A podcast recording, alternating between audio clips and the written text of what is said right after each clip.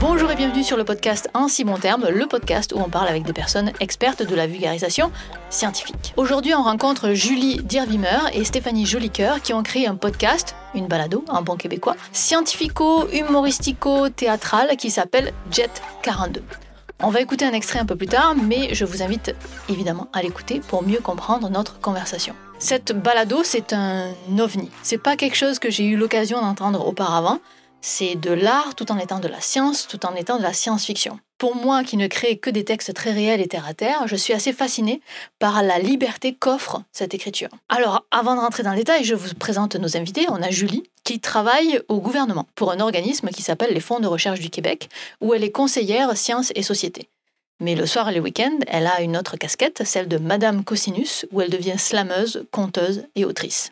Sa comparse, c'est Stéphanie, qui a fait des études en physique et en théâtre. Aujourd'hui, elle est communicatrice scientifique aux 1000 casquettes, recherchiste, chroniqueuse, animatrice, etc. Dans cette interview, on parle de plein de choses, de comment on écrit de la science-fiction et de comment on s'assure que le public comprenne ce qui appartient à la fiction et ce qui appartient à la science, de leur processus à elle d'écriture, de leurs inspirations, de la complexité de s'adapter ou non à toute la francophonie, de la difficulté de trouver son public quand on fait un balade aussi différent, de la présence de l'humour, du travail théâtral nécessaire et de comment elle compte promouvoir leur balado. Je pense très sincèrement que vous allez apprécier le discours de nos euh, invités qui sont passionnantes, particulièrement si vous êtes vous-même en train de monter un nouveau projet. Je laisse Julie et Stéphanie expliquer ce qu'est ce podcast, puisqu'elles le font en si bon terme. Moi, j'aime bien mettre trois mots sur ce podcast-là. Scientifique, humoristique, théâtral. C'est vraiment ces trois choses-là. Donc souvent, j'appelle ça un balado scientifico-humoristico-théâtral. Wow. Avec des traits d'union. Parce que je trouve que ça décrit bien, mais nos inspirations aussi euh, en disent long. Ouais, ouais, ouais. Euh, ben moi, j'ai fait justement un elevator pitch là, juste dans le métro à une fille. C'est vrai? Imagine, tu as un, un, un, gouvernement qui gère les lois de la physique. Puis là, on peut appeler le gouvernement pour se plaindre. Et en gros, c'est Mhm. ça. Euh, c'est mon pitch de base. Euh, donc, c'est c'est- c'est ça no- notre idée. Euh, mais l'inspiration, c'était vraiment euh, les lois de la physique, euh, le fait que ça ressemble... Ouais, que ça ressemble à une... En fait, les lois de la physique sont vécues par beaucoup de monde comme une contrainte. C'est vrai que c'est une contrainte qu'on peut pas... qu'on peut pas s'empêcher de, de contourner, Mhm. comme euh, beaucoup de lois et beaucoup de d'autres lois dans, dans notre vie au gouvernement, par exemple. Et du coup, moi, j'ai vu le parallèle tout de suite. Puis euh, de qui on s'est euh, on s'est inspiré beaucoup. Ouais, c'est sûr que Douglas Adams nous a beaucoup beaucoup inspiré. L'univers de Douglas Adams. Je connais pas. Euh, ouais, le guide du voyageur galactique. Ah, c'est c'est lui là, le, Le numéro 42. Le numéro, Le numéro 42, 42, ouais, ouais. Toute la solution est 42. Mais ce qu'il faut retenir de lui, c'est que, effectivement, c'est de la science-fiction, mais c'est vraiment, c'est, euh, c'est vraiment abordé avec humour, Ouais. avec euh, tout ce qui est improbable. Des Fi- touches de vie quotidienne, Ouais. des petits détails de vie quotidienne dans un contexte euh, intergalactique euh, futuriste. C'est un livre à la base, hein, ce Ouais. truc-là. Ouais. Ça fait tellement longtemps que j'en entends parler, il faudrait que je, me, faudrait que je le lise. C'est vraiment, fun. Ouais, c'est vraiment le fun à lire. Il y en a même qui le voient hein, même comme un, un roman un peu philosophique de réflexion aussi sur euh, Ah notre ouais. place dans l'univers et tout ça et tout ça. Là. Mhm. Euh, Il y a vraiment des, des, des geeks de ça, là, vraiment. De, de, de ça, moi, je peux pas partie des geeks, mais je trouve que sa façon d'aborder la science-fiction puis les lois de la physique était vraiment comme dans le quotidien. Puis c'est c'est comme si on essaie de voir les lois de l'infiniment grand, qu'est-ce que ça fait dans notre quotidien à nous? C'est sûr qu'il y a quelque chose de Mhm. qui fonctionne pas, tu sais, puis qui est drôle, tu sais. On a essayé beaucoup de, de traduire ça. Et c'est parti euh, du théâtre, en fait. C'était Ouais. une demande euh, du milieu théâtral, euh, le festival Tout au court, qui est un Tout festival, court, ok, ouais, ouais. ben, qui est un festival de forme courte théâtrale, donc d'où le nom. Euh, vraiment des des œuvres de 10 minutes, euh, pas de décor. Tu sais, on revient aux racines simples de ça. Puis euh, c'était en 2020. Euh, c'était l'édition 2020 ou 2021, bref, la première édition pendant la pandémie, on pouvait pas être en personne. Euh, et la responsable Véronique nous a écrit, nous a dit, euh, voudriez-vous écrire quelque chose qui serait donc diffusé en format balado cette Mm. année, euh, euh, quelque chose de théâtral, de court. Et ben moi je me souviens là, on essayait d'écrire quelque chose parce qu'on avait cette demande là, c'était sur commande. Je trouvais ça difficile. En plus, je me souviens, ma vibe était, euh, c'était la pandémie. Là, j'écrivais juste des trucs lourds. La pandémie, pour les créateurs, c'est difficile parce que on nous a demandé beaucoup de créer, mais c'est parce que le stress qu'on vivait dans la pandémie nous coupait complètement cette euh, Mm. vague de créativité. Là, fait que c'était, euh, T'sais, on, avait tendance à, ouais, on- on avait tendance à, nous on a, on a dû fouiller dans nos archives un peu. On a, on a dû regarder qu'est-ce qu'on avait. Puis je me souviens, tu as sorti un texte, de, un dialogue, je crois. Euh, la- semble- la première version, Ouais, ben en fait, je me dialogue. souviens, là, je sais pas, je t'avais dit, moi, c'est à un moment donné, j'étais tannée. Euh, j'ai quitté mon ordinateur, je suis allée prendre un bain et j'étais dans mon bain quand j'ai eu comme, ah, je me suis dit, genre, on va faire un menu téléphonique, c'est drôle, c'est simple, dialogue, Mhm. mais on va mettre un peu de science là-dedans. Je me souviens, je suis sortie de mon bain, puis comme je suis allée chercher mon portable, tu sais, j'ai pas arrêté mon bain, mais je me suis mis à écrire euh, par-dessus. Oui, depuis mon bain, euh, avant que je perde l'idée. Puis après ça, je t'ai envoyé ça, puis là, on l'a écrit à deux. Euh, puis c'était le, texte qui est maintenant notre premier balado de nos dix épisodes, qui est euh, l'agence de recours. En fait, qui est le chat de Schrödinger, pardon. Oui, exactement. Ouais. Puis c'est vraiment quand j'ai lu son truc, j'ai fait comme, Ah, voyons, j'ai déjà écrit, j'avais moi-même dans mes archives écrit des choses qui ressemblaient à Mhm. ça, mais je me suis dit, Ben oui. ça prend tellement de prendre tout un univers, un menu téléphonique euh, avec des gens en face et tout. Je peux pas faire ça dans les, les, les, les modèles habituels que je fais, là, des petits trucs d'humour ou des slams, ou ça, ça passera juste pas. tu sais. Mhm. Puis j'avais mis ça de côté, puis là, je fais comme, oh, on va ressortir ce qu'on a, puis euh, c'est ça, l'univers est assez vite né Ouais. de ça. Ouais. Tu sais, on a fait cette forme Euh, c'est quoi? C'est un genre de petite balado de 7-8 minutes. Quand quelque chose même, comme ça. c'est, Ouais, c'est, c'est un peu plus long long. pour un balado, court pour du théâtre. Mm. Puis on était un peu frustrés parce que c'était court. Puis à un moment, on s'est dit, si on veut vraiment le faire, faut créer un univers complet, des personnages au complet. Ça mérite ça. C'est, puis c'est, Mhm. là qu'on, quand on pensait à Douglas Adams et tout ça, c'est ça qu'il a fait. Et qu'on s'est dit, euh, on n'est pas au niveau de Douglas Adams, mais on, veut essayer de, de créer ça. En fait, ce qui m'a marqué dans ce que vous avez dit, c'est, tu as parlé de la pandémie, comme ça, ça a bloqué la créativité, puis toi, que tu as éteint ton ordi, tu es allé prendre un bain. Est-ce que il y a, y a besoin de sortir du cadre formel du travail pour être capable de créer pour vous? Ben, c'est sûr que moi, dans, dans ma vie, j'ai, j'ai comme deux, deux emplois finalement. Là, Mhm. j'ai un emploi beaucoup plus formel, là, justement, au gouvernement. Donc, euh, c'est sûr que dans ce cadre-là, c'est, il y a une forme de créativité, je te dirais, une créativité administrative et politique qui Ouais. n'est pas à négliger. ça demande beaucoup de créativité. Euh, mais c'est sûr que c'est en dehors de ça. Moi, souvent, euh, il faut que je sorte euh, de mon bureau, que j'aille à un autre endroit pour, euh, pour créer. Ouais, c'est clair. Mais c'est surtout de lire, de voir autre chose. Mhm. C'est ça. D'avoir plusieurs aspirations, euh, Oui. surtout. Ouais. C'est ça, c'est juste sortir, quoi. C'est euh, bon là, là c'était l'idée, c'était de prendre un bain, mais je veux dire euh, juste sortir, de voir des pièces de théâtre, d'aller voir de la poésie, d'aller voir des choses qui n'ont pas rapport avec la science, puis ça nous donne après des euh, Mm. Des petits flashs Mhm. de, de, de mariage intéressants à faire. Et, et du coup, toi, dans le bain, tu as inventé l'aspect téléphonique de, du podcast? J'ai pensé à un menu téléphonique, puis j'ai pris des notes, puis je me suis après ça, je l'ai envoyé à Julie, puis c'est là qu'on a euh, écrit ensemble le, le titre de ce balado, de ce balado là qui n'est plus son titre en version dans Jet 42 là, qui était l'agence de recouvrement quantique, ça m'est ça m'est comme venu dans le bain. Euh, puis l'idée de menu téléphonique puis c'est ça, ça ça tombe bien parce que c'était déjà pile dans l'univers de Madame Cosinus comme c'était pas étranger à toi non plus fait que dès qu'on a partagé l'idée ça ça a déboulé là Mhm. Et tu es venu ajouter aussi la composante gouvernementale. Ah oui, non, moi, je- alors là, dès qu'on a eu, dès qu'on a eu cette idée-là, moi, je me suis lâchée. J'ai fait, Ouais. ok, alors on va faire une structure avec différents ministères. Là, ils vont partir en élection. Puis là, il y aura des députés. Puis il y aura des trucs. Puis il y aura deux ça, niveaux se- de. ça je se suis voit partie, là. euh, que Mais tu sais, on a, plus de- on- ouais, on n'a pas eu le temps de, de euh, peut-être dans une saison 2, on ira plus loin là-dedans parce que Mhm. là, on n'est pas encore parti en élection. Puis j'ai très très hâte que le gouvernement de l'espace mais plan là, c'est- 42 le parte en volume 2 est élection. écrit Oui, mais bon. Mais c'est sûr qu'on n'a pas eu le temps d'exploiter tout ça. Mais euh, oui, ça se sent derrière parce que dans le fond, tu sais, euh, cet univers-là, euh, moi, il- je pensais pas justement que pour mon le, le côté créatif de Madame Cosinus, je m'inspirerais de mon expérience au gouvernement. là. Puis Mhm. finalement, c'est aller tout seul, là, tu sais, euh, Ouais. les formulaires, les processus. euh, Les, les attentes. Ce qui est intéressant avec euh, Jet 42, c'est que ce gouvernement-là, il essaye d'appliquer des lois à tout ce qui existe dans l'univers. Mais c'est les lois de l'extrêmement grand et les lois de l'extrêmement petit. Donc le quantique et l'astrophysique. Mais à l'échelle humaine, ça marche pas. Mhm. Tu peux pas faire des pas en années-lumière. Ça, ça, ça se peut juste pas. Et c'est ça qu'on essaie de créer, c'est de cette, euh, cette sorte de contradiction-là qui est vraiment, vraiment le fun. Mhm. Qu'on retrouve des fois au gouvernement aussi, tu sais, t'as des Oh, lois ouais. qui sont comme ça joue sur, ce marche pas. sur cette. euh, ouais. tout à fait.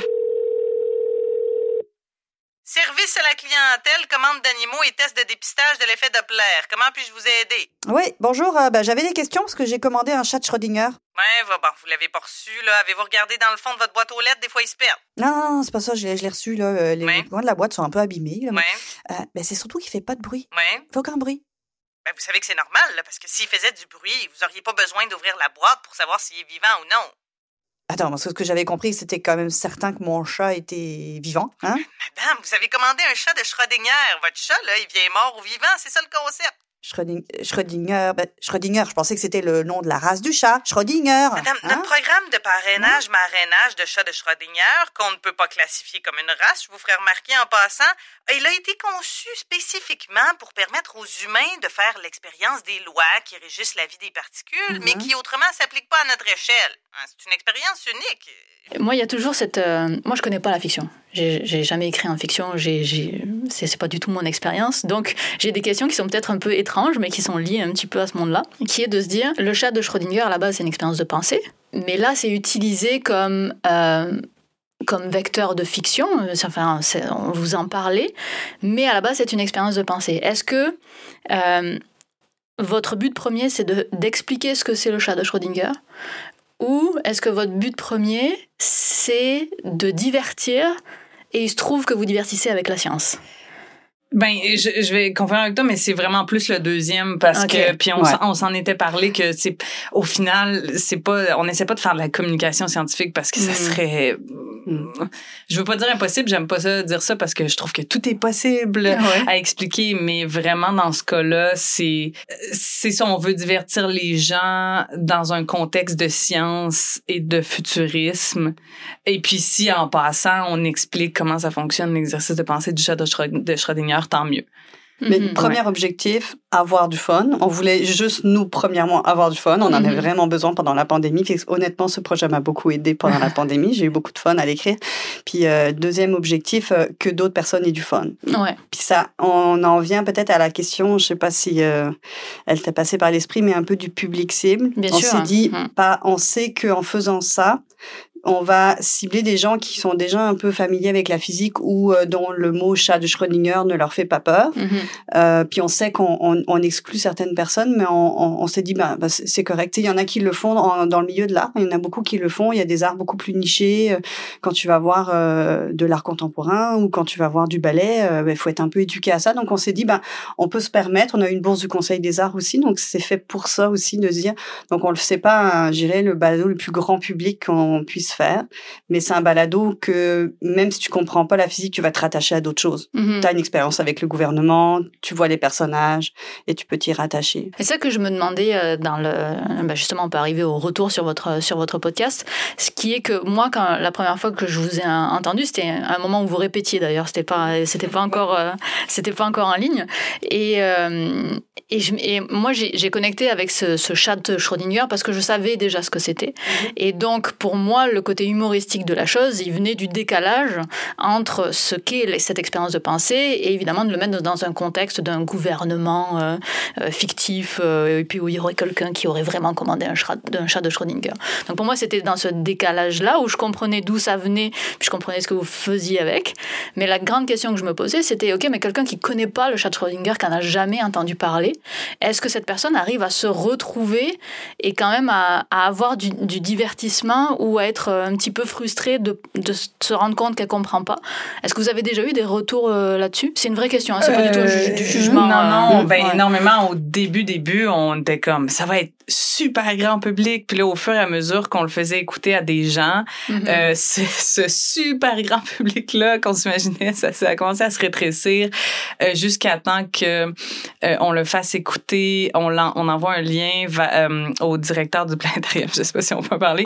Mais donc, puis euh, sa rétroaction, c'était pas juste du négatif, mais il nous a dit, euh, écoutez, je l'ai fait écouter à mes employés, les employés au planétarium, donc c'est des gens qui ont un bac en physique. Euh, et euh, je me souviens plus exactement ce qu'il nous a dit, mais en gros, personne catchait. Ah ouais. Et c'est là que la, la bulle du public a été le- la plus petite. Ouais. On se dit, OK, là, il reste plus grand monde. Donc, on, on l'a un peu adapté après, mais pas tant que ça. Je pense qu'à un moment donné, on a accepté que c'était plus niche que ce qu'on pensait. Mais c'est pas forcément un problème. Non, hein. non, non, non, c'est ça, mais c'est, Mhm. c'est, c'est sûr que c'est pas évident à, à assumer. Parce Ouais. que quand on fait de la communication scientifique, puis là, on en vient à une réflexion un peu sur le métier, on a une certaine obsession aussi du grand public. Bien sûr. Euh, et je te dirais que dans le milieu des arts, il y a cette, euh, il y a un petit peu cette obsession-là, mais on fait un peu plus la paix dans le milieu des arts avec cette idée-là qu'on est plus niché que dans le milieu de la communication scientifique, là, selon ma, ma perception. Et donc, on s'est Mhm. dit, ben, on va, non, on va, on va assumer ça. Après, il y a des épisodes aussi qui, qui demandent un petit peu moins de, ou de notions, là. Tu sais, euh, je pense à, à l'épisode de Micheline avec son mammouth. Euh, Bon, tout le monde sait c'est quoi un mammouth. Tout le monde, pas mal, tout le monde sait que c'est une espèce disparue. Donc, après, ça, c'était à peu près euh, la prémisse de base euh, scientifique qu'il fallait pour le comprendre. Donc, c'était plus simple. Je pense qu'il y a, ce qu'on, ce qu'on a fait comme ajustement aussi, c'est qu'il y a des épisodes euh, qui sont peut-être plus simples à aborder pour certains que pour d'autres. Mhm. Donc, dans la communication, c'est sûr que commencer directement avec le chat Schrödinger, ce serait peut-être plus difficile dans la promotion. Par exemple, on va commencer avec des, des, des épisodes où, un petit peu plus, plus abordables aussi. Ouais, tout à on fait. en a un peu des différents niveaux. Mais c'est sûr que cette, cet objectif du grand public, là, c'est dès qu'on est en communication scientifique, c'est toujours grand public, grand public, grand public. Puis même moi, au début, je disais ça, puis maintenant, c'est comme, ce que je fais, c'est de moins en moins grand public. Et c'est dur à assumer quand même. C'est dur à très, assumer. très ouais. dur à assumer. Parce que c'est euh, c'est pas inclusif, quoi. C'est très restrictif. Ce sera juste pour les gens qui ont au moins ce niveau-là. Donc ça veut dire qu'on exclut forcément toute une partie de la population. Donc c'est. Mais je, je, je comprends tout à fait la. Ouais, puis ce que disait euh, Stéphanie plus tôt, c'est que notre objectif premier, c'était pas de faire de la vulgarisation scientifique. Tant mieux si on était quand même clair sur euh, sur, euh, sur sur ce qu'on disait, et puis Mhm. qu'en de temps en temps quand même on glisse une petite définition ou quelques quelques notions, mais notre objectif premier, c'était pas ça. Ouais. Donc une fois qu'on a posé cette euh, cette, cette prémisse là, ben, on pouvait se permettre d'aller aussi ailleurs, puis de donner plus de place à la fiction, au fun, euh, aux personnages. euh. Et ça, d'ailleurs, c'est quelque chose, euh, c'est c'est une question que je me pose, même dans tous les films de science-fiction qui, qui utilisent des principes physiques réels. Euh, c'est comment est-ce que le public peut savoir qu'est-ce qui est vrai de qu'est-ce qui appartient à la fiction? Où est la science et où est la fiction, finalement? Est-ce que cette, ce questionnement-là, il fait partie de votre réflexion quand vous écrivez, que ce soit clair que ça, c'est de la fiction ou ça, c'est de la science? Ah, c'est. euh, Mais c'est étrange comme question, mais c'est une bonne question. Mais euh, euh, quand on donne une information factuelle, c'est toujours vrai. Ouais. Mais en effet, je me demande, est-ce que Ginette qui écoute ça, est-ce qu'elle sait... Ah, je ne saurais pas comment dire ça. Parce que les drames... euh, euh, je- là, c'est parce que là, j'ai pas l'œil extérieur, mais il me semble que quand on explique quelque chose, puis quand on donne une information, c'est toujours factuel. là. Mhm. Mm, Puis on a même travaillé avec des étudiants euh, en physique pour leur faire relire euh, leur Ouais. truc en disant pouvez-vous nous donner le plus de et ça c'est là c'était intéressant cet échange là je sais pas si tu te souviens à un moment en tout cas avec moi il y en avait un qui m'avait écrit qui m'avait dit tu me demandes de corriger toutes les informations factuelles à un moment donné euh, Micheline, un des personnages, elle a un trou noir dans sa cuisine. On s'entend que ça se peut pas un trou noir dans la cuisine. Ouais. Tu dis, en effet. Mais ça, on- Mhm. tout le monde sait que ça se peut pas, mais on dit que ça se peut. Ouais. Et donc là, on est dans la fiction. Mais il m'avait quand même posé la question parce que lui-même, il disait jusqu'où on va. Ouais. C'est ça. Mais ouais. c'est pour nous, c'était tellement. Ce qui est de l'ordre de l'évidence, là, effectivement, il y a des choses qu'on fait. Ouais. Parce que moi, ça ferait partie de mes inquiétudes si j'ai- Ouais. si j'essayais d'écrire ça. C'est est-ce que là, ça se comprend que ça, c'est pas vrai? Mais après, je vous jure, c'est vrai. Mais ça, c'est pas vrai. Et donc, d'osciller entre cette, cette ça, c'est pas vrai, ça, c'est vrai, ça, c'est pas vrai, ça, c'est pas. Et donc, ça, je sais pas si c'est une, une réflexion qui, qui vous habite ou en tout cas, moi, ce serait mon inquiétude première, quoi, que si j'écrivais genre, si j'arrivais à écrire ce genre de choses. Ben, je, tu, ben, tu me, tu m'ouvres une, une, une inquiétude que j'avais pas, mais je, je pense qu'on fait beaucoup confiance au jugement des, de, de l'auditeur, de l'auditrice. Mhm. Euh, Est-ce que ça peut se révéler une erreur? Euh, Ça, ah ouais. ben, on va le voir avec le temps, en Ouais. fait, parce que euh, toute la rétroaction qu'on a eue, euh, on, on a toujours envoyé euh, notre balado à, pas nos amis, mais nos amis. Ouais. des gens qui sont déjà, qui ont déjà un certain niveau et qui nous connaissent bien. Euh, wow, est-ce qu'on est en train Ouais, de... ben, pour moi, oui, on, on a, on a fait attention à ce que euh, ce qui est vraiment postulé comme faux, là, Mhm. c'est de l'évidence. C'est vrai qu'il y, a- il y a des choses qui se peuvent pas, mais c'est évident, là. C'est évident qu'une Mhm. particule, euh, peut pas t'appeler au téléphone. Bon, c'est c'est Ouais. évident. Bon. mais si ça se pouvait, Mhm. qu'est-ce que ça ferait? Mhm. Et c'est là qu'on arrive dans la fiction. Mais je pense pas qu'on ait besoin, je pense que les auditeurs et les auditrices sont quand même assez Donc le public que vous visez, je, Ouais, je je pense, pense que qu'ils font assez- on a assez confiance pour que ça se passe. Mais c'est vrai que dans d'autres projets, moi personnellement, où des fois, moi j'aime beaucoup euh, prendre des concepts scientifiques puis les amener dans d'autres univers, et des Mhm. fois ça fait des surprises. Puis euh, des fois je me dis, oh, attention, dans un grand public, euh, ça, ça peut faire, ça peut faire des dégâts là ou des effets collatéraux là. Ouais. Ce qui est non plus pas ce qu'on voudrait, évidemment, de, de faire passer de la mauvaise information. Et encore, ça dépend si sa priorité, c'est le côté artistique. Parce que des fois, on peut, on peut juste choisir de, de faire de la fiction et d'avoir un substrat scientifique, mais qui est juste là pour donner un- une saveur, en fait. Ben, en science-fiction, c'est pareil. Tu sais, tu regardes dans les, les films de science-fiction, euh, souvent les cinq premières minutes, c'est fait pour établir l'univers en- avec Mhm. euh, des notions scientifiques euh, plus ou moins euh, pas vraiment vérifiées. Après, une fois que l'univers est établi, ben, on parle d'autre chose que de la que de la science. Bien Mais c'est c'est la science qui nous permet de mettre un univers en place, mais on n'en fait pas non plus toute une euh, tout un voilà tout, tout- toute une histoire là finalement là de ça. Donc on s'affranchit finalement de ça. Au bout d'un moment on s'en affranchit. Je pense que c'est ça qu'à un moment il faut le faire parce que sinon on reste euh, on, on se contraint un petit peu trop dans la création. Donc s'affranchir de quoi exactement? S'affranchir de euh, l'obligation que tout ce qu'on dit soit scientifiquement juste parce que sinon on peut pas créer un monde parallèle on peut Mhm. pas créer on peut pas sortir de la réalité. Ouais, tout à fait. donc faut c'est là que l'artiste prend euh, Mhm. prend le dessus sur le sur, sur le ou la scientifique là. Puis ça, est-ce que c'est difficile à faire? Ben c'est c'est c'est le, le combat constant. Moi je me souviens j'ai j'ai fait mon bac en physique euh, en premier. Puis je suis arrivée au conservatoire d'art dramatique et j'avais vraiment une mauvaise attitude par rapport au théâtre et au conservatoire en général parce que euh, les professeurs me demandaient de Stéphanie, arrête d'être rationnelle. Il m'avait collé l'étiquette de rationnelle en arrivant, là. Mais, tu sais, arrête de te poser des questions, de douter. Ah, Tu sais, fais juste comme laisse-toi aller. Euh, puis moi, j'a- j'avais cette philosophie-là en sortant que je me disais, on peut pas parler euh, de science, de physique, euh, en- si- euh, le- du moment qu'on apporte la sensibilité humaine, de la poésie, de l'art, on perd toute rigueur. On peut pas faire de la bonne communication scientifique. Et euh, ça m'a bloqué longtemps. Puis à un moment donné, euh, ben il y avait aussi je me suis dit Stéphanie si tu veux pas te faire sacrer dehors du conservatoire comme lâche-toi puis au pire euh, tu sais fais des concessions. Puis finalement ça a été bien que je fasse ça parce que en laissant en acceptant ma sensibilité la poésie tout ça euh, je pensais que j'allais perdre le côté rigueur. Mais en fait ça s'est juste ajouté à tu sais j'ai pas j'ai rien perdu.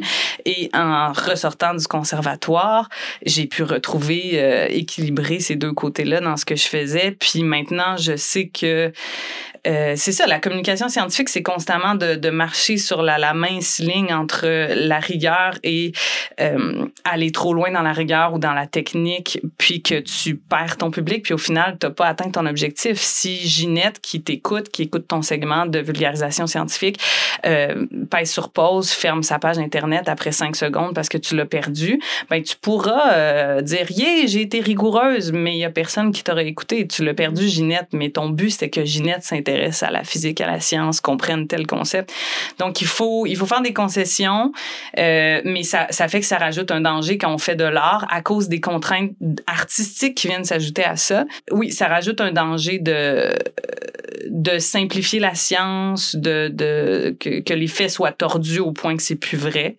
Euh, par contre, dans le cas de, puis moi je suis super sensible à ça. Et tu vois, dans le cas de Jet 42, j'ai jamais ressenti cette inquiétude-là parce que c'était tellement évident pour moi qu'on était dans l'absurdité. Euh, donc, j'aurais tendance à continuer à dire que je suis pas inquiète parce que d'habitude, j'ai un bon instinct pour ça. Et là-dessus, j'ai pas le petit, le petit système d'alarme de Stéphanie. euh, dès les premières paroles, on dit que le Québec est un pays puis qu'il s'est affranchi de l'Ontario. Je veux dire, que déjà le là, Québec est une superpuissance. déjà là, on est parti là. Mais c'est ça pour le pour le Ça public. dépend à qui tu euh, parles au Québec. Mais ça, c'est, euh, c'est vrai, tu me rappelles, pour le public français, c'est moins évident, mais pour le public québécois, c'est parce que je pense que ça fait beaucoup partie de notre univers humoristique, ce genre d'absurdité-là, parce que euh, on était aussi un petit peu, et ça, ça, ça paraît dans le monologue du début, là, on est inspiré par Dans une galaxie près de chez vous, qui est un peu dans le même genre de répertoire aussi. C'est de la science-fiction, c'est de la science-fiction hautement humoristique. euh, de la science-fiction en cacane. Et c'est assumé. Qu'est-ce que ça veut dire? La, la science-fiction série B Série B. euh, ok. Du Québec des années Ok, 90. Ouais. d'accord. Euh, Voilà un nouveau mot de vocabulaire pour moi, un cacane. Ouais, donc je, ouais, je pense que le Québec québécois catch assez naturellement le, la limite entre on déconne puis. Euh, je pense même pour les, euh, les Français, je pense qu'il y, a quand même beaucoup d'humoristes qui travaillent sur, cette, euh, sur le côté très absurde aussi. Cela dit, est-ce que vous avez eu des retours de Français versus Québécois? Ou autre francophonie? On a été euh, très très généreuse dans notre processus d'écriture et euh, on s'est pas rendu compte à un moment donné qu'on avait créé du matériel pour trois comédiens comédiennes au lieu de ah, deux. ouais. Euh, donc déjà on a regardé notre budget, on a fait oups, petit détail et euh, ben, on fallait vraiment un personnage masculin qui soit capable de jouer des, des personnages hommes et et puis ben là on se on avait rencontré quelqu'un en France avec qui on s'entendait très bien, Jonathan Ragapanaikon euh, qui travaille en communication scientifique et puis on s'est dit bah pourquoi pas hein, si t'as envie de le faire fais-le avec nous euh, puis tu sais un podcast finalement euh, t'as juste à avoir des des studios là qui Mhm. soient euh, éloignés ou proches c'est la, c'est la même chose. Et qu'on a travaillé avec lui et c'est vraiment drôle parce qu'il nous a fait vraiment évoluer nos personnages. Donc on a deux personnages. Non il y a, y a Monique est assez un- pas beaucoup de moins d'identité peut-être. Micheline est très très fortement québécoise. Puis euh, Guillaume Antoine notre petit jeune est quand même beaucoup plus parisien je dirais euh, très français. Mais c'est euh, vraiment lui qui a apporté cette ce côté français et tout ça. Il y a des aspects qu'on a dû qu'on a dû revoir mais je te dirais tout ce qui est les dédales du gouvernement tout ça c'était assez universel Oui, ça, je pense que c'est. Assez, ouais, mais tu sais, on s'était dit peut-être on a dû changer PEL pour REER, euh, tu sais, des petites, des petites, euh, ouais. des petites normes comme ça, mais finalement, euh, le formulaire A38 d'Astérix, euh, tout le monde le connaît. Mhm. Euh, donc, euh, Mais parce que vous avez une version québécoise et une version française? Non, on a juste une version. Ah Oui, c'est ça, juste une Ouais, version. on n'est pas encore ouais. au niveau de François Pérus. Non. qui était d'ailleurs aussi une de nos inspirations. Ouais. Pour le coup, François Pérus, il y a beaucoup d'absurde euh, aussi dans ce Oui, qu'il fait, oui. puis ça marche très bien en France. Oui, voilà, Puis un format aussi. très court, Mhm. mais il n'y a pas de science, fait que Non, il y a euh, pas de il peut se permettre d'aller Mhm. de parler très rapidement. Mais, euh, mais c'est drôle parce que euh, au final, le balado a beaucoup, beaucoup d'éléments français. Je veux Ouais. dire, ben, toi, t'es québécoise, là. Moi, je te considère comme québécoise, mais tout de même d'origine français. française. Mhm. Euh, Jonathan, au final, les deux euh, gars de notre studio euh, de mixage, montage sonore, ce sont deux Québécois de France. Et notre graphiste qui a fait nos visuels, Ah, c'est c'est une? Française. C'est C'est vraiment- c'est toi la seule vraie, euh, entre guillemets, québécoise. C'est vrai, une chance que tu es, là, euh, quand même, pour défendre les couleurs du Québec. Euh, Mais le, le texte, encore, on sent le Québec. Sinon, j'aurais levé le drapeau. Ah ben le, le- si on dans le texte, perdu. on sent le, ça, le Québec. oui. Parce qu'en fait, ça allait être ça mon, mon prochain point, c'est de dire que quand je l'ai écouté, je l'ai écouté comme une québécoise. Je pense qu'une oreille française aurait peut-être de la difficulté. Est-ce que vous avez eu un retour là-dessus? On n'a pas, j'ai pas eu de retour là-dessus, mais peut-être qu'on n'a pas, honnêtement, on n'a peut-être pas encore assez de diffusion en France là, pour avoir vraiment des retours. Moi, je pense qu'ils apprécient ce que j'ai entendu, parce qu'on a fait quand même un lancement là-bas, puis on a fait, en fait, ce qu'on a fait, c'est qu'on on a fait un spectacle de, d'improvisation scientifique dans l'univers de Jet 42. Euh, donc, c'est vraiment des, des acteurs, des comédiens, des comédiennes sur place qui sont comme appropriés le concept, puis qui ont commencé à appeler Jet 42, puis leur poser des questions et sympa, tout ouais. très très chouette. Ça a assez bien fonctionné, tu sais, le concept, il, il Ah, ben, le con- le fonctionnait concept, aucun doute, Ouais, ouais. c'est ça. Fait que, tu sais, puis je pense qu'ils appréciaient aussi le, le- l'accent québécois, la culture québécoise. euh, C'est quelque chose qui est apprécié en règle générale en France, donc ça, ça, ça va. J'ai pas. Est-ce qu'on va avoir des difficultés de mots, de compréhension euh, Peut-être qu'ils vont se dire, euh, la physique c'est déjà assez compliqué, fait que finalement l'accent Mhm. québécois c'est juste un détail à côté Ça, de ça. ça dépend aussi des gens. Il y a des gens qui Ouais. ont l'oreille plus flexible que d'autres. Donc, Oui, puis ça se pratique. Euh, moi, quand j'écoutais Downton Abbey, les premières dix minutes, je comprenais rien, puis après ça, ça va. hein. Ouais, je pense qu'il faut On aussi qu'on faut aussi qu'on mette le pied à terre sur euh, l'aspect de la diversité linguistique. C'est sûr Mhm. que euh, on a l'intention de faire une saison 2. S'il y a une saison 2, on veut que ce soit franco-québécois, mais euh, c'est pas pour ça qu'on moi je trouve ça dommage d'utiliser un langage de français universel. On Mhm. perd de la diversité là-dedans, puis c'est comme aujourd'hui dans les radios, on- euh, des gens qui ont des accents, je sais pas qui sont d'origine africaine et tout, bah, ils les assument aujourd'hui, euh, on les comprend très bien, c'est Mhm. juste que euh, y- on entend qu'il y a un accent, ça va très bien. Ben là, l'idée, c'est de garder ça. Moi, je pense que c'est important de le faire. je, je- je suis assez d'accord là-dessus, mais on les comprend très bien parce qu'on est au Québec aussi et qu'on a Mhm. cette euh, habitude de l'oreille. ouais. d'une oreille qui s'adapte. Je suis pas sûre que le public français ait l'habitude, ah, j'en généralise, hein, Ouais. euh, ait l'habitude de- d'avoir l'oreille qui, euh, qui s'adapte euh, à différents accents aussi. Ouais, je sais pas, là, ça me rapport avec le balado, mais je regardais, euh, euh, je regardais un show de, en live de Fred Pellerin en France. Parce que et c'était avant notre voyage, je me disais, est-ce que je, est-ce que je vais changer quelques Ouais. affaires? Euh, puis là, j'ai dit, je vais revoir Fred Pellerin, il va en France, lui, tu sais. Puis là, je regardais des, des lives sur Facebook de lui, puis les gens rient, applaudissent. Puis là, je me disais, puis tu sais, Fred Pellerin, c'est comme élevé, là, c'est québécois, québécois. C'est très Là, je québécois. me disais. OK, ou bien les Français ont l'oreille vraiment plus euh, flexible que je pensais, ou ils font semblant, puis ils rient à des je comprenais pas. Hey, Fred Pellerin, quand même, puis il, Ouais, il il changeait pas grand-chose. rien. C'est à l'époque de Cavana où, où, euh, où des humoristes des premières générations, ils changeaient beaucoup. Cavana, il changeait beaucoup. ouais, il changeait beaucoup. Euh, Pérus a fait deux choses complètement différentes, puis il a complètement assumé. Mais là, je trouve qu'on l'assume de plus en plus, cette Mhm. culture québécoise. Puis je pense que c'est- c'est important parce que, effectivement, c'est dur un peu au début, mais on, on s'habitue très vite, puis on trouve ça euh, intéressant. Puis c'est, c'est- ça, ça a une autre saveur, quoi. Ça a une autre euh, Ouais, dimension exa- aussi, exactement. Donc, euh, en tout cas, je- j'aurais du mal, en tout cas, à devoir faire euh, cette, ce compromis-là, mais on verra. on- En fait, je reste, je reste marquée par une interview que j'ai vue euh, à une émission française euh, qui était animée par euh, Laurent Ruquier. Et il avait reçu euh, Lisa Leblanc. Ouais. Alors Lisa Leblanc, c'est sûr qu'elle a un accent, qui est, particulièrement euh, fort pour une oreille française. Et on voyait dans son interview qu'il ne comprenait jamais aucune de ses réponses parce qu'il avait jamais, il rebondissait jamais dessus. Mhm. Et donc elle répondait, et puis il y a personne qui rigolait parce qu'elle faisait des jokes, puis elle faisait des Ouais. blagues, moi je les comprenais, mais, euh, mais c'était, c'était vraiment le, le calme plat, et donc c'était, c'était vraiment cringe quand on comprenait les deux, euh, les deux types de français. Et donc moi je, reste avec cette, cette interview-là de me dire, euh, mon public, c'est la francophonie, mais si, j'ai- si j'utilise un langage qui fonctionne pour toute la francophonie, est-ce que j'utiliserais pas plutôt celui-là?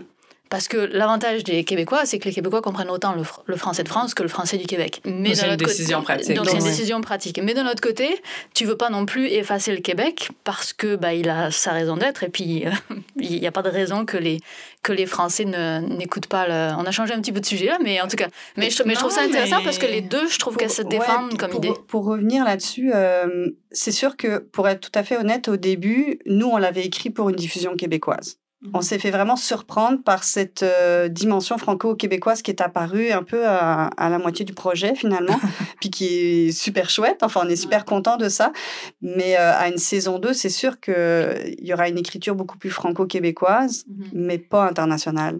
Elle Mais va je être verrais ça comme, euh, tu sais, c'est- c'est très possible pour moi de parler un chouïa moins vite, puis je crois que ça ferait une grande différence. Sans nécessairement changer les mots ou l'accent, de parler un chouïa moins vite comme je le fais en ce moment. Ouais. C'est minime, mais ça peut faire une grande différence pour l'oreille. Et puis après, euh, euh, c'est sûr, bon, des REER versus des quoi? PEL? PEL. PEL. Euh, Il y a moyen de- d'inventer un tout nouveau nom euh, Oui. dont on comprend instantanément euh, la signification, le service de récupération de l'énergie, euh, whatever. tu sais. Et c'est vraiment le fun parce que euh, Jonathan, euh, qui a donc euh, qui, qui a joué euh, Guillaume Antoine et qui, qui est français, français là, euh, lui, euh, il, il nous a adapté des petites affaires. tu sais. Il a vraiment adapté son personnage. Il pouvait pas le jouer euh, si si son personnage n'était pas davantage français et ça nous a beaucoup beaucoup aidé. Mais qu'il a refait un peu de la, de la réécriture, de la- de la- de l'édition là-dessus. Ah Oui, Guillaume a complètement changé. Ben on oui. imaginait un petit hipster de, de Montréal. De Outremont, puis là Ben, finalement, finalement. c'était un hipster français du plateau de Montréal. non, mais ça l'a beaucoup changé, le personnage. Ouais, ouais. ouais. Mais de, de, de l'importance euh, aussi, donc là, ça, ça nous shift un petit peu sur l'écriture, de est-ce qu'on est capable d'écrire pour une autre personne que soi quand on, quand on, quand on écrit un personnage? Parce que finalement, donc vous, vous étiez à- Est-ce qu'on peut dire que vous étiez à quatre mains, à six mains? Ça dépend des épisodes Parce que vous étiez deux autrices principales. Ouais, on était deux autrices deux principales quand autrices même. principales, et Ouais. puis c'est un, un, un- un ajout pour certains épisodes avec. euh, Ouais, c'est Ouais. ça, de l'édition là, j'ai Ouais, plus. de l'édition, ok. Parce que ça, c'est quelque chose euh, que moi, j'ai déjà travaillé en télé, puis on, on m'a écrit les textes. Et puis, à chaque fois, j'ai jamais Oh, mais pu dire terrible, le oui. texte qu'on m'a donné. Il a fallu que je le réécrive. Est-ce que euh, c'est quelque chose que. a- Est-ce que vous aviez besoin d'être les autrices en plus des, des interprètes? Euh, c'est certain que moi, mettons, quand j'écrivais, parce que souvent c'était une de nous deux qui écrivait un balado parce qu'on avait l'inspiration pour quelque chose et après ça, l'autre venait bonifier. Fait qu'on a fait à peu près la mo- moitié-moitié des balados comme ça. C'est certain que moi, quand j'écrivais un des balados, je savais que Julie allait pas le, le dire pareil. Ça, Mhm. c'est certain.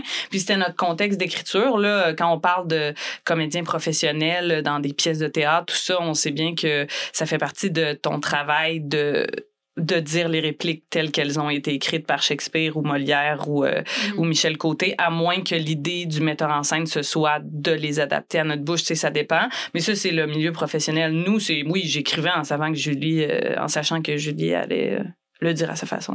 Ouais, mais on s'était quand même entendu sur trois personnages. On s'était dit, il y aura trois Ouais. personnages, il y aura qui auront chacun leur quête. Fait que ça, on s'était entendu là-dessus.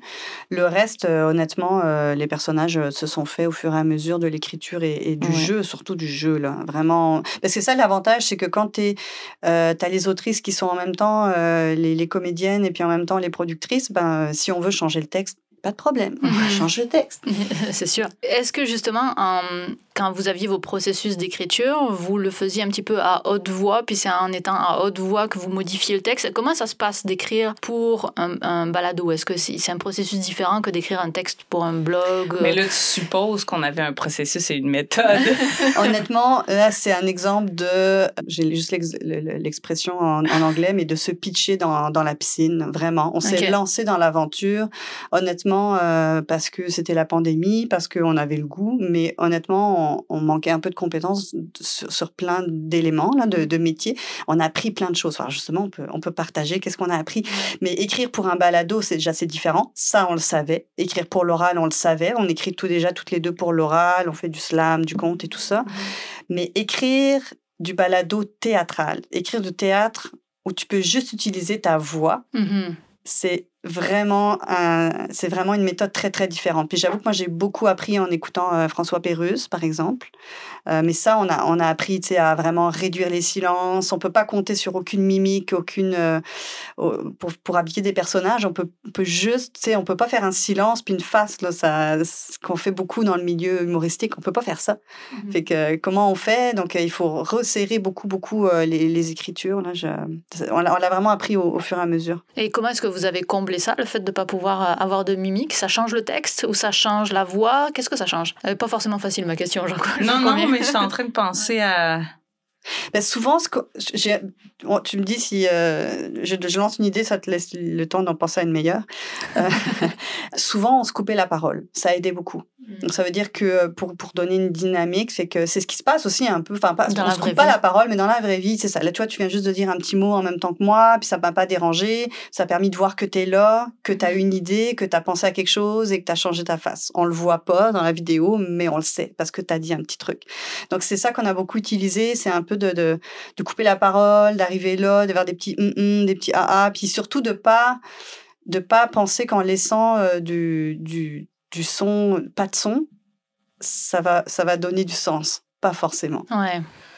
Non, puis. Ah, c'est euh, intéressant ça, de, de laisser pas de son, ça va donner du sens. Parce que souvent, quand on est sur scène, on dit d'utiliser des pauses. Oui, les silences sont les, Les- plus les forts. silences sont très ouais. forts. Parce que le public a quelque chose à regarder. Comme la radio. Pendant le Comme la radio, ouais. Tu- Tu mets 10 secondes de silence à la radio, Non, c'est catastrophe. Ah ouais. Tandis qu'au théâtre, tu mets 10, silen- 10 secondes de silence, puis juste tu regardes le public. puis C'est de la magie. C'est, Ouais. c'est- ouais, ouais, tout à fait. Excuse-moi, du coup, je t'ai Non, penses à une non, meilleure idée? euh, non, non, je me disais, euh, mais moi, je jouais comme si j'avais été au théâtre parce que je savais que même si on voyait pas nos, nos expressions faciales, Julie les voyait et ça allait se transposer dans ma voix. Je dirais, j'avais plus un jeu théâtre que caméra hein, parce que c'est super différent. Caméra, euh, Ouais. tu joues pour euh, une fourmi devant toi, alors que théâtre, tu joues pour euh, euh, la place des arts. Puis j'avais plus l'impression, c'était vraiment du théâtre. Oui, puis c'est parce que c'est là qu'on a vu vraiment la, la formation de, de, de Stéphanie, qui a quand même une, une formation de théâtre assez poussée. Là, on, on va le dire, ça nous a vraiment beaucoup beaucoup aidé. En tout cas, moi, j'ai eu beaucoup de mal à garder mon sérieux là pendant parce que justement, je, je devais, j'étais en face d'elle, j'avais pas le choix de la regarder.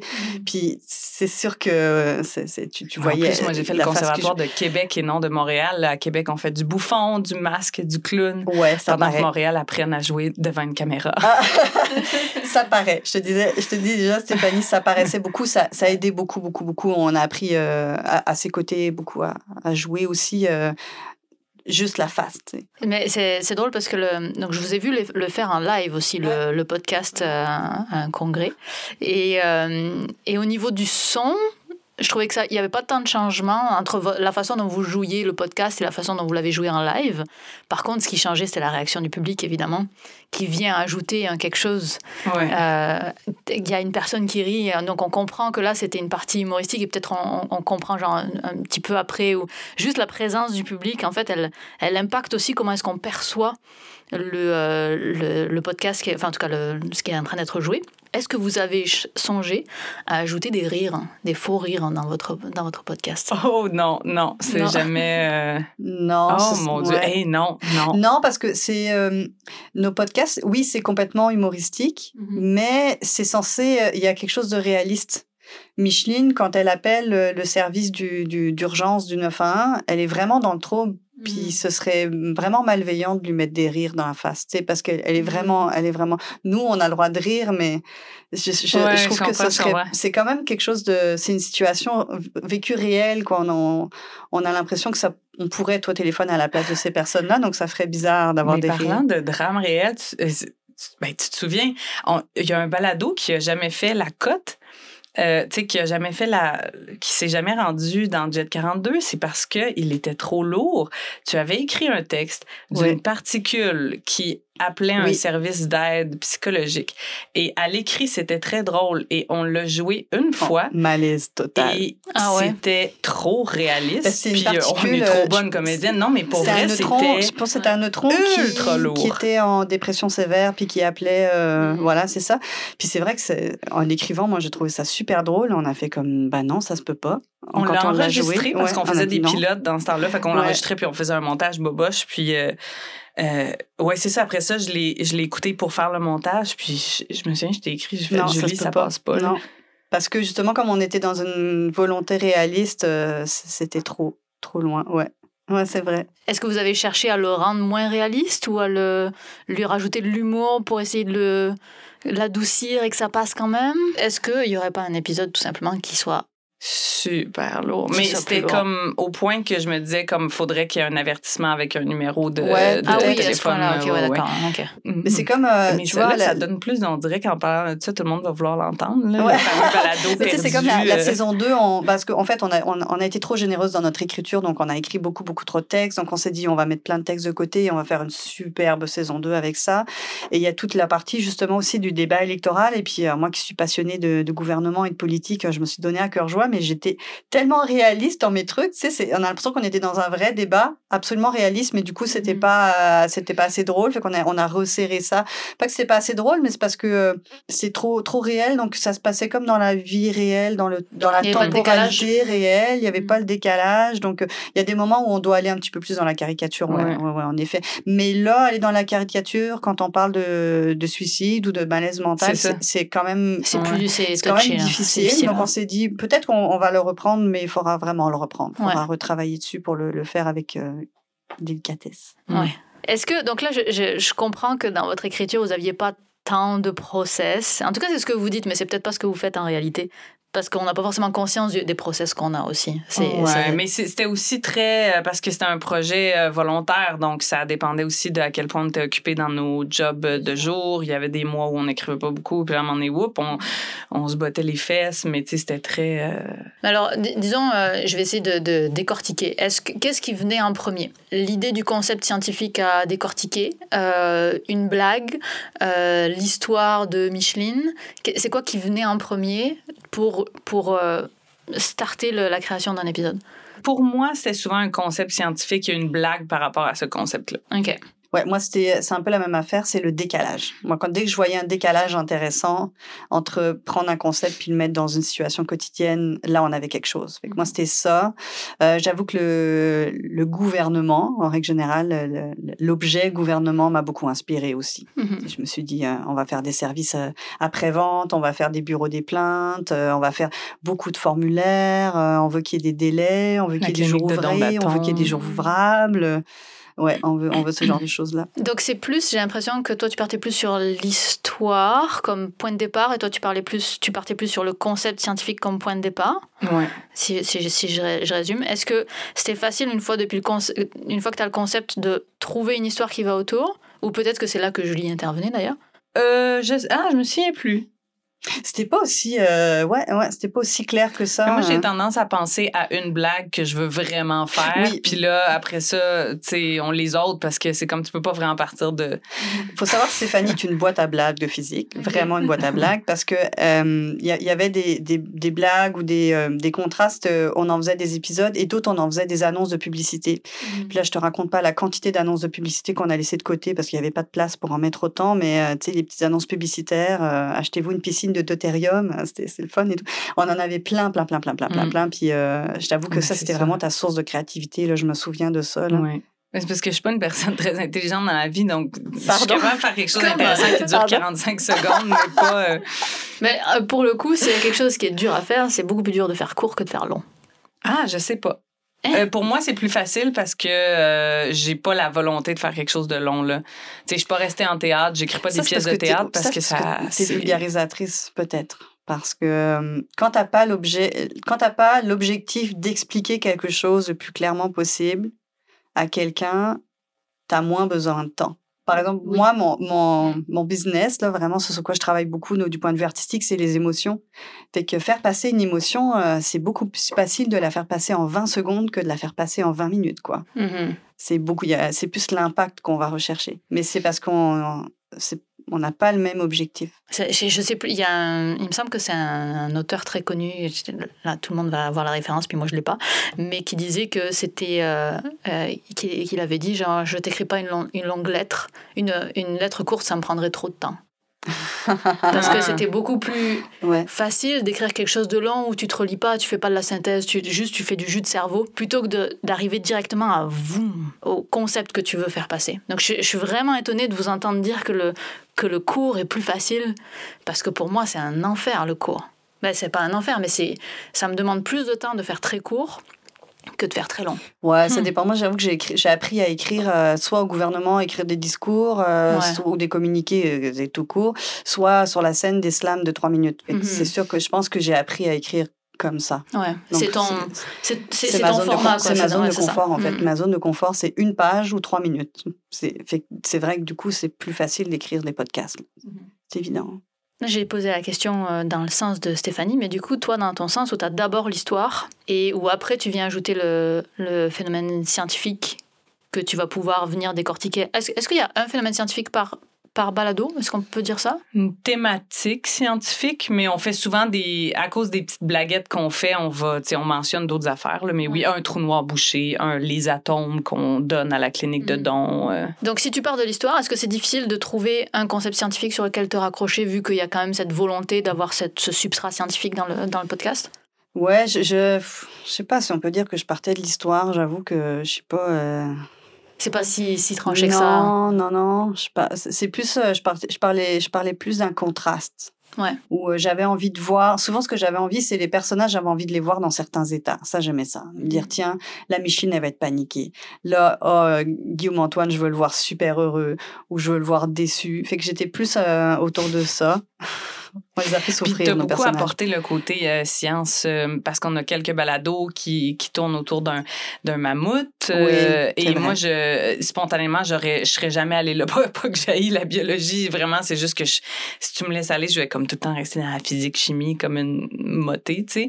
Mais euh, mais donc moi, je suis contente, tu sais, qu'on ait des euh, qu'on parle d'arbres ph- phylogénétiques puis qu'on ait des blagues de Carl von Linné parce que spontanément, je les aurais pas faites là, ces blagues là. Ouais, c'est vrai. Ça amène de la diversité. Hein. Voilà. Un Ah, la petit peu, chose. ouais. ouais. Il y a tout un travail euh, de comédienne aussi dans ce que vous avez fait. Est-ce que c'est quelque chose que vous avez travaillé particulièrement ou c'est juste via euh, le slam, via ton expérience en théâtre, finalement c'est venu un peu tout seul ou est-ce qu'il y a eu un vrai travail de, de comédienne pour le podcast que vous avez développé spécifiquement pour le podcast? Ben, je dirais, euh, déjà, premièrement, je pense qu'on avait des niveaux différents en Mhm. termes de, de comédie, mais on le savait dès le départ. Tu sais, euh, Stéphanie, elle est formée en théâtre. Moi, je suis pas formée en théâtre. J'ai une certaine expérience de scène, mais pas de jouer des personnages. Tu sais, j'ai une expérience pour me faire comprendre clairement, euh, pour euh, ramener des gens, mais pas pour jouer quelqu'un qui n'est pas moi. Donc ça, c'est c'est toute une autre histoire, là.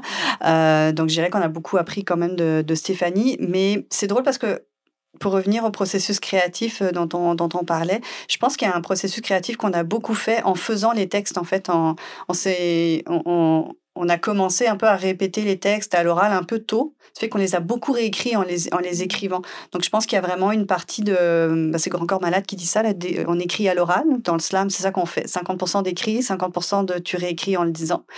Euh, et je pense qu'on a beaucoup, beaucoup fait ça. Et donc du coup, on a répété nos personnages, on a répété...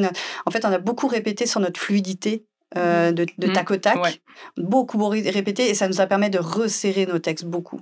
Et euh, c'est là, en tout cas, que toi, tu partais déjà avec une, longueur d'avance avec ta formation, là, on va le dire. En fait, ce que j'ai trouvé intéressant dans votre processus, parce que ça, comme je disais, j'ai pu voir avant que ce soit, j'ai pu entendre avant que ce soit enregistré, c'est que vous aviez une démarche, pas de balado, mais une démarche de théâtre, parce qu'il y avait des répétitions, il y avait des répétitions devant public et euh, avec demande à la fin du public, genre qu'est-ce que qu'est-ce qui allait bien, qu'est-ce qui allait pas, est-ce que vous avez compris, etc. Donc il y, avait cette cette démarche là qui était euh, théâtrale, chose que moi si je devais faire la même chose que vous, je suis pas sûre que j'y aurais même pensé à aller m'exposer devant le devant le un public, même s'il est tout petit, pour vérifier que euh, l'acting ça marche, pour vérifier que tout ça ça marche. Moi je fais relire mes textes, mais jamais je fais revoir ma façon de jouer mes textes. Alors que bah nous, quand dans une pièce théâtrale, c'est la moitié du travail, quoi. C'est la moitié de l'édition du, du, projet, c'est ça. Et puis, tu sais, on avait quand même euh, une bourse du Conseil des arts du Canada, donc on, on aurait peut-être pu demander une bourse euh, à une organisation de recherche. Tu sais, mmh quelqu'un, je sais pas, en physique quantique, là, aurait peut-être été intéressant de, de, nous, de nous soutenir, mais le fait qu'on le choisisse comme ça nous a campé aussi dans une méthode euh, plus de, production mmh. artistique là, que tu, mmh. avec laquelle on était un peu, quand même un peu familières les deux. Là. Et donc là, c'est parce que vous aviez, tu as mentionné que vous aviez eu une bourse, euh, c'est parce que vous aviez la bourse que vous avez pu aller dans un studio professionnel?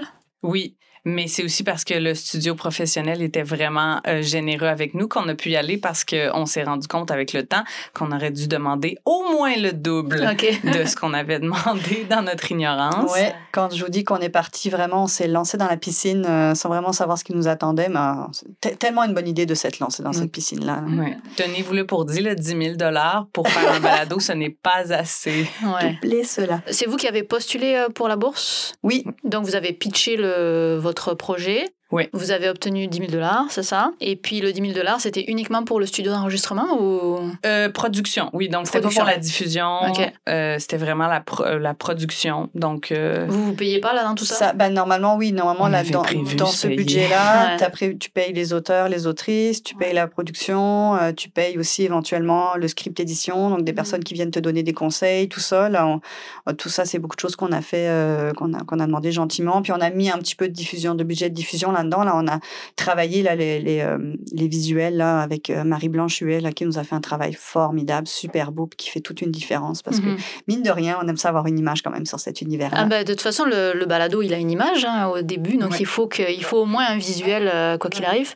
Alors, on arrive à la partie promotion.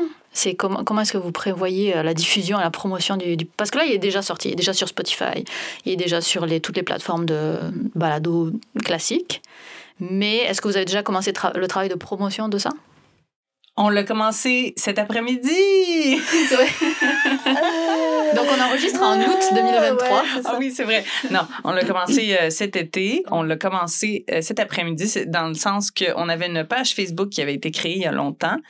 Euh, mais qui n'avait pas été encore euh, mis euh, ouverte au public. Donc, on l'a publié officiellement cet après-midi avec une première publication. On a fait une première publication avec notre compte Instagram tout neuf. Ouais, puis je te dirais que la, stratégie, comme en, avec les répétitions et ce que tu disais, là, le, l'aller-retour qu'on a fait avec les publics, autant en France qu'au Québec, on s'est quand même rendu compte qu'on était dans un public de de gens qui avaient fait des études universitaires, mmh. euh, de gens qui étaient intéressés par la communication scientifique, on le sait, de gens qui ont pas peur d'aller dans des musées de sciences. Donc, euh, on, sait que c'est plus vers là qu'on va aller. Donc, on va s'associer aussi euh, avec voilà des, des, gens qui, qui ont déjà ces publics-là. Là, on n'ira pas aller dans le grand public familial. On sait que c'est pas la peine. Hein. Pas vraiment. Non, non, c'est faut, mmh. faut, être réaliste là-dessus. Là, donc, on, voilà, c'est ces publics-là qu'on va qu'on va viser, puis on va on va tenter de l'assumer. Ok. C'est vous deux qui vous occupez de toute la stratégie de communication Oui. Ouais. Je sens la passion dans ton regard. Mais en fait, c'est que j'aimerais ça, comprendre tout ça. Mais, mais tu vois, en un après-midi, on a appris beaucoup. Donc, vraiment, moi, je pense que si ça continue à ce rythme-là. un an, on savait pas écrire de balado théâtral. Là, on peut Voilà. dire qu'on a les bases. Donc là, on va acquérir les bases de la diffusion. Non, c'est sûr que c'est c'est un projet. euh, c'est entre le, le projet pilote euh, et entre le, le premier essai. euh, moi, je trouve, je pense qu'on a trouvé un créneau qui est vraiment unique, euh, qu'il fallait saisir absolument. Je suis super contente. On est vraiment dans une niche unique. Après, euh, bah, c'est ça. On va apprendre sur le tas. On Mm. n'a pas peur de, de, de se retrousser les manches. Mais on- surtout, on va faire affaire à des partenaires aussi. Il y en a déjà plein qui ont essayé de rejoindre les publics qu'on veut rejoindre. Mhm. On va s'associer avec eux. Ben, par exemple, les FRQ, les, euh, pour qui tu travailles. Ouais. Ça Euh, rejoint quand même un public ouais. qui est proche de, de, de votre public cible, je pense. Ouais, je dirais, ben là, ça me mettrait peut-être un peu en conflit d'intérêt. oui, c'est vrai. J'avais oublié ce petit de- détail-là. J'essaie de garder euh, une Non, non, mais c'est Ouais. une discussion assez intéressante à avoir aussi. On a Mm. tous plusieurs métiers et donc des fois, il faut, faut savoir faire des, euh, la part des choses. Non, ça mettrait probablement un peu en conflit d'intérêt ou en tout cas, c'est pas moi qui viendrais leur demander le soutien, mais s'ils veulent l'apporter, ils pourront toujours le faire. Si tu veux, je peux glisser un mot. Non, ah bah oui, tiens, pourquoi pas. Mais non, mais sinon, les, les, les musées de sciences, on a quand même beaucoup de, de musées euh, qui s'intéressent à, à la physique puis l'astrophysique. euh. Et puis, puisque c'est un balado hum, euh, scientifico-humoristico-théâtral, il y a aussi le milieu de l'humour qui peut Oui, être intéressant et le milieu euh, théâtral. C'est vrai. Puis là, on a déjà eu quelques pistes quand même avec euh, des festivals d'humour, le milieu de l'humour. C'est sûr qu'on apporte au Québec, euh, en tout cas en France, je sais pas, mais au Québec, il y a vraiment eu un mouvement dans le milieu de l'humour pour euh, ouvrir à la diversité. On sort vraiment des, des formats de classiques de stand-up. Là, on, on, on explose ça. C'est un milieu qui était très masculin aussi, qui s'est beaucoup féminisé, beaucoup diversifié. Donc, euh, c'est le bon moment là de présenter des choses comme ça qui sont Mhm. complètement ovnis pour eux là aussi. Ah oui, oui. Euh, c'est autant un ovni pour eux que, que pour le milieu de la science. Donc là, c'est de s'associer à des partenaires qui vont repartager, c'est ça l'idée. Mais a priori, est-ce que vous allez créer du, un nouveau contenu pour les réseaux sociaux? On a un compte TikTok Ouais. qui est vide, n'y allez pas. Mais, euh, en tout cas, pas le 18 août 2023, mais on avait déjà parlé de créer du contenu plus court, plus simple, qu'on pourrait publier plus régulièrement sur euh, TikTok. Euh, c'est définitivement possible. Euh, c'est ça, le problème, c'est toujours qu'on on a des, des jobs. Ouais, bien sûr. C'est toujours le temps, le problème. C'est Ouais. tout à fait possible. En fait, c'est vraiment un univers qui a plein de potentiel. D'ailleurs, s'il y a des personnes qui nous écoutent et qui veulent nous rejoindre dans le club de Jet 42, on est grand ouvert. Enfin, je veux dire, s'il y a des collaborateurs, des collaboratrices qui veulent euh, se lancer là-dedans. Mais on a euh, souvent, dès qu'on s'en parle, on a toujours au moins une ou deux idées Mhm. d'un nouvel épisode ou d'un nouveau truc qu'on pourrait faire. C'est que- sur TikTok ou, ou sur les médias sociaux. Là, ça se porte bien parce que quand même, le, je pense pour les Français, là, au service après-vente des émissions. Oui, euh, bien sûr. euh, tu sais, c'est- ça, ça passe bien quand même les conversations téléphoniques euh, su- sur une vidéo et c'est pas très compliqué à faire donc c'est vrai que ça a un beau potentiel. Puis les annonces publicitaires que vous avez Oui. mises de côté, Ça hein, pourrait, Ça ça, pourrait pourrait être, euh, vraiment. Oui, les annonces, tu sais, je me dis, c'est ça, euh, cet univers-là, mais dans des formats plus faciles à produire, moins longs. Est-ce que les gens pourraient nous envoyer des idées de situations, euh, puis nous demander d'écrire un sketch euh, avec Ouais. cette idée-là? Ben, les gens, j'ai déjà pensé que les gens pourraient euh, demander des choses au gouvernement d'Espace-Temps 42. Là. Ils Mhm. appellent euh, Bonjour, euh, Jet 42, j'aurais besoin d'arrêter le temps, s'il vous plaît. Ou je sais pas, des choses comme ça. Est-ce que sur ce projet-là, euh, vous avez eu un petit peu le syndrome de l'imposteur qui est souvent. Ce qui arrive souvent chez les communicateurs et communicatrices scientifiques Notre complexe de l'imposteur face à ce projet-là Oui, mais ça transparaît tellement depuis le début de l'entrevue. je, je pense que ça transparaît un petit peu, mais on peut en parler quand même. Ben non, mais c'est drôle parce que ça, tu sais, euh, tantôt on parlait de justement du, est-ce que c'est clair ce qui est vrai, ce qui est pas vrai scientifiquement, puis je pense qu'on on s'était pas posé cette question-là, premièrement parce qu'à mon sens, c'est assez évident, mais aussi parce que nous deux, dans nos, euh, dans nos jobs, dans nos professions de jour, on est tellement, tellement là-dedans constamment, tu sais, de vraiment devoir être rigoureux, faire attention, tout est au gouvernement. Mm. Moi, je suis comme dans les médias, l'animation jeunesse, tu sais, c'est tout le temps une épée de Damoclès qu'on a au-dessus de notre tête.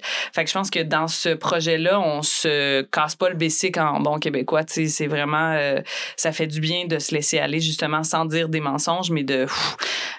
de pas sentir Ouais. ce, ok, Cette c'est, pression-là, euh, ouais. C'est c'est vrai que c'est un projet, on a vraiment commencé ce projet en ayant du gros fun. C'est vraiment, on s'est beaucoup amusé, puis ça nous a beaucoup défoulé, puis on a essayé de garder ça le plus longtemps possible. C'est sûr qu'arriver, par exemple, à, à un peu à la production, mais surtout à la diffusion, on doit commencer à se poser des questions, là. Fait que on s'est posé, ces- on se les pose quand même, là. On fait pas complètement n'importe quoi, mais, mais c'est vrai que c'est, euh, c'est un projet dans lequel on s'est vraiment autorisé à, à justement pas trop l'intellectualiser, et je pense que c'est en notre faveur. Mhm. Je pense que c'est en notre faveur. Peut-être qu'il y a des, des choses que dans la saison 2, on referait plus pareil. Mais ça joue beaucoup. euh, tu sais, c'est comme des émissions d'humour, les émissions, les talk shows du soir et tout ça. Si euh, les animateurs et les chroniqueuses, euh, elles ont pas du fun, sont pas en train de rigoler, ben, Ah ouais, ça sûr. paraît. Mm. Puis voilà. Donc, je pense que c'est important de, de garder cet aspect-là. Si on l'intellectualise trop, on, on risque peut-être aussi de, Mm. de casser cet univers-là.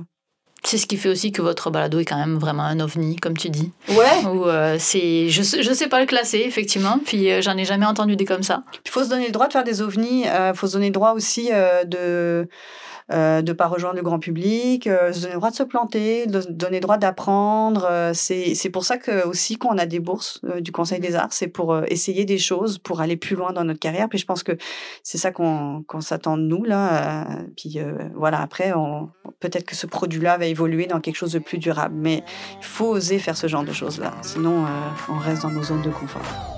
C'était un si bon terme, j'espère que ça vous a plu. Si c'est le cas, n'hésitez pas à aller le noter et le liker sur la plateforme sur laquelle vous l'écoutez, ainsi qu'à le partager, évidemment. On se retrouve dans deux semaines pour un prochain épisode.